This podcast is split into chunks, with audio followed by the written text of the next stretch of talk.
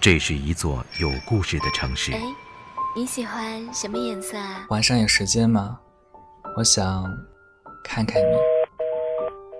这是一座令人喜悦的城市。我我喜欢你。什么时候回来？我为你准备了生日蛋糕。这个城市有时也会下雨。一个人的时候，总是忘记带伞。嘿，这把伞送给你吧。这个城市停停走走，相聚离别。谢谢你陪了我这么久。我们还会再见面的，对吗？自始至终，我依然相信，无论生活带给我们怎样的喜悦与悲伤，只要有你在，全世界都是阳光。纯色忧伤网络电台，时光之城，触摸时光，聆听你我的故事。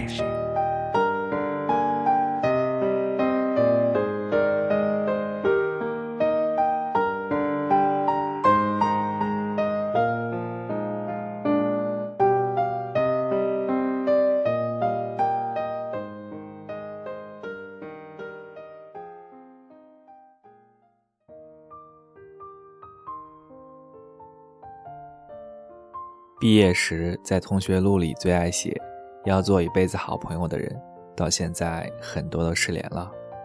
倒不是说不懂得珍惜，而是停停走走，岔路太多，大家都脚下有风，各自灿烂。剩下无数不多还有交集的同学里，印象最深的小旭算一个。我跟小旭严格来说不算是同学，中学那会儿隔了俩班。全靠玩网游建立了迷之友情，在当时的大环境下，男女没有纯友情，男生跟女生玩，要么是娘炮，要么想勾搭。很幸运，我两项都占了。当时声音确实够娘，也确实挺喜欢小徐，因为他什么都大，脸大，眼睛大，胸部尺寸也飞扬跋扈的，再加上他爸是我们年级出了名的最帅数学老师。就更添加了光环。小旭起初对我也有点意思，交换日记写了好几本。不过等到他有次去开水房打开水，碰见那位后，我就成了单方面的意淫。小旭觉得那位像陈冠希，我酸他说：“哼，是挺像的，都有鼻子有眼睛，也带把。”那么多可歌可泣的校园爱情，小旭。最后选择了最要命的一种，暗恋。几乎每节课下课都会去开水房打水，生怕碰见，却又好想看到他。后来打探到他上高二，在我们楼上，于是他只要没事儿就常在二楼栏杆前张望。原来课间操跟我乐此不疲聊游戏的他，那时一个人做的无比认真，铿锵有力。尤其是第八节体转运动，每次回头都眼带激光，在人群里直扫那位。更严重的是，有次升旗仪式，他们班上周总评分得了年级倒数，校长当着全校一顿批。小旭站我旁边，眼含泪花，看着校长的方位。我想说，他啥时候这么有集体荣誉感了？只听他碎碎念道：“你看啊。”那位怎么能这么帅？我当时就幡然醒悟，之前会喜欢这姑娘，应该是青春期荷尔蒙瞎起劲所致，并且起的有点糙。后来小旭真的认识那位了，据他说是在我们那个网游里认识的，卖藏宝图的时候，标价后面少打了个零，结果被那位不小心买了，于是小旭死缠烂打，在世界窗口黑他。逼得那位直接甩给他价值藏宝图二十倍的银子，就当认栽。小旭被这霸道总裁俘虏，又在世界窗口隔空表达爱意，两人一来二去成了网友。等一见面，小旭就圆满了。他偷偷的把那位的 QQ 号设置成好友上线通知，不错过任何一次聊天的机会。只有我知道，他每次激动，脑袋空白的时间。估计比他聊天的时间还要久。他们放学一起坐公交车，两个人推搡着挤在人群里，话也渐渐变多了。也只有我知道，他回家根本不用坐公交车，走几步路就到了。那年冬天，成都第一次下大雪，街上无论多晚都会有年轻人在雪地里打闹。小旭和那位并排走着，他冷得把脸缩进羽绒服帽子里，看着自己鼻子里呼出的白气，神经已经被冻傻了。谈笑间，突然对那位说：“我喜欢你。”那位马上接了一句：“我知道啊。”一点犹豫都没有。小旭愣住，被落在鼻尖的雪花吓出了寒颤。他说：“把手放到我口袋里吧。”小旭照办了。那只手也放进来吧。他又说：“哦。”小旭站到那位面前，把另一只手伸进去。那位也把双手放进兜。两人手一牵，一高一低看着对方，然后以亲吻收场。小旭说：“直到今天，他仍固执地以为，那位是他见过的最特别、最好的人，不然怎么会在自己最懵懂、最青春、最不懂爱，或许也是最懂爱的那几年，那么真切的喜欢着他？”小旭和那位进入恋人常规的相处模式。吵到天翻地覆，爱到海枯石烂，一晃眼到了高三。那位比我们高两届，已经上了市里最好的大学，一有空就来找小旭。大学生身上自带高人一等的背光，加上生活费多，小旭的生活质量也蹭蹭飙高，还被不少同学羡慕过。为此，作为鸡犬升天里的那只鸡，我自然。也成了吃香喝辣的高瓦数电灯泡，也是从那时候起，我觉得那位勉强有点像陈冠希，就是要打个七折。后来 SNS 社区流行起来，那位接到了网游，开始混豆瓣，流连于各种小组，偶尔发点照片和三两个不成文的句子，身后一群女文青追。当时豆瓣有一个交友小组，叫做“假装情侣小组”。用文青体翻译是说，对生活的一种态度，因为找一个人开始很难，分手的时候又是那么痛苦，为了避免痛苦的经历，就选择中间最美丽的一段。说人话就是，姑娘，我们看着顺眼就去床上啪啪啪吧。那位成了那个小组的常驻用户。第一次发现那位出轨的时候，小旭刚一诊结束，成绩还不错。后来几次诊断考试，直接从本科苗子一落千丈到了专科。小旭没跟那位分手，不过进入冷战，任凭那位如何自责道歉，他都不动容。高考成绩下来，非常没有意外的，小旭被影响的很严重，分数说出来都寒碜，选择题全选 C 也应该比他的分高。最后，小旭去读了科技大学旗下的一个技术学院，五年制，专业是电子商务，听着还挺有前景的。结果大一还没上完，学校就给他下了警告，因为逃课太严重。他跟那位又和好了，常跑去他的学校跟他腻着。我问过小旭好几次，真的还喜欢那位吗？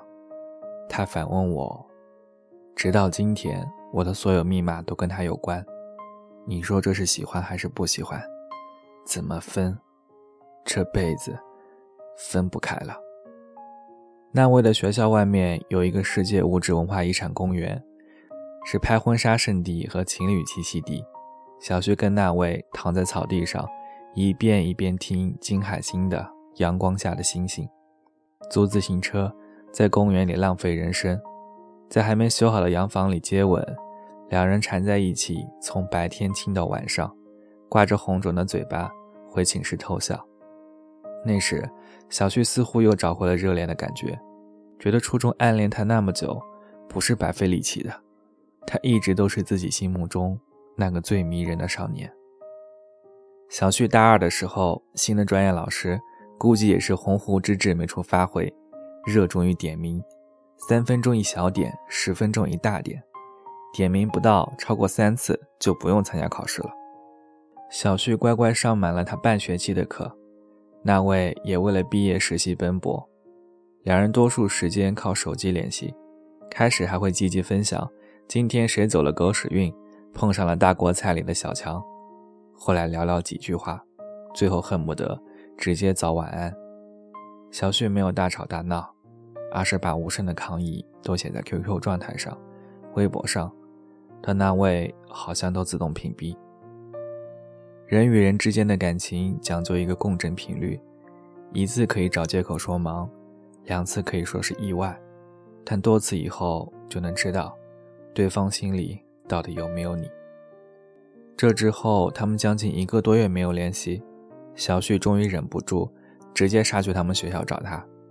两人去电影院看了《疯狂的赛车》，笑得飙泪，都不敢伸手牵住对方。当晚，他们在学校旁边的快捷酒店开了房间。那位洗澡的时候，小旭看见他手机收到一条短信，发件人幺零零八六，内容是：“老公，我想你了。”后来一整晚，两人背靠背躺着，什么也没有做。小旭突然问他：“你爱我吗？”他犹豫片刻说：“我也不知道。”那一瞬间，似乎又回到初中那个冬天，两人牵着手交换鼻息。只是他一直误会了，那份温柔，并不是他独享的。成了米其林三星备胎，小旭觉得自己太廉价了，因为他影响高考，为他逃课，坏事做尽，彻底贬了值。女人看不起，男人爱不上。他从没哭得这么伤心过，抱着胳膊抽泣。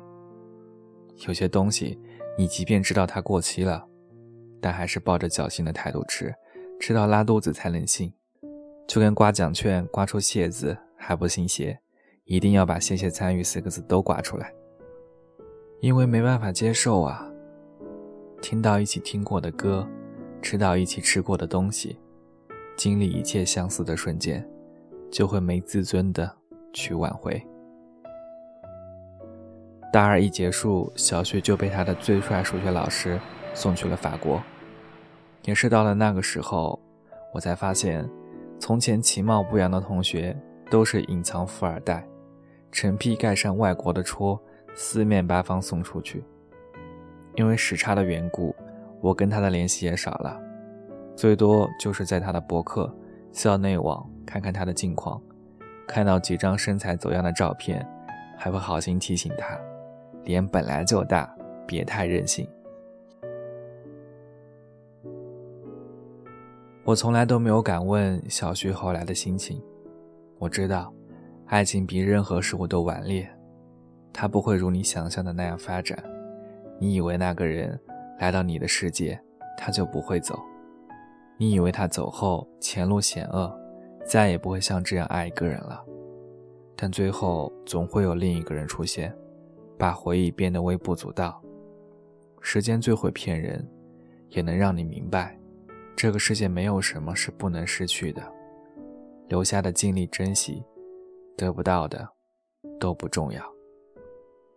唯愿你以后有酒有肉有姑娘，能拼能笑能干架，此生纵情豁达。这句话一度占据小旭个性签名很长一段时间。我点赞的时候，发现那位也点了赞，小旭竟然没有拉黑他。后来我跟小旭见过一次面，他弃自己的身材于不顾。我呛他说：“要不是出于革命感情，我都不太想跟他做朋友。”席间又聊起那位，说是好像已经结婚了，在同学的朋友圈看到一个特别土俗的婚礼现场，那个新娘。是个脸比他还大几号的路人，当然胸比他小太多。那年法国国庆日，巴黎铁塔被烟火包裹，小旭发信息给那位说：“我们还是做普通朋友吧。”不久后，那位回了消息，小旭直接关上手机，仰头看天空。他说：“分手以后才知道，心里真的有人曾经来过。”但时间久了，以为忘不了的，也在不知不觉中忘了。他生日什么时候来着？四月，算了，终于还是忘了。我想说，记得也好，最好忘掉，就让那段记忆好好待着，别去打扰。不是你不温柔，而是你太聪明。如何跟喜欢很久的人说再见？时间只是懒了点，所以没给我们明确答案。不过，真正放弃一个人是无声无息的，不会把他拉入黑名单，不会删掉他的电话。看他过得好，可以毫不羡慕的点赞；即使路上碰见，也可以给一个恰到好处的微笑。只是你心里清楚，你们不会再聊天到深夜。你的心情不会因为他矫情到死而阴晴不定。当初那么喜欢，现在那么释然，没有犹豫。这段路只能陪你到这里了。对不起，真的就喜欢你到这里了。感谢你在昨天出现，现在我们都很好，留下了当做故事，离开的后会无期。我们变了模样，为了生活天天奔忙。但是只要想起往日时光，你的眼睛就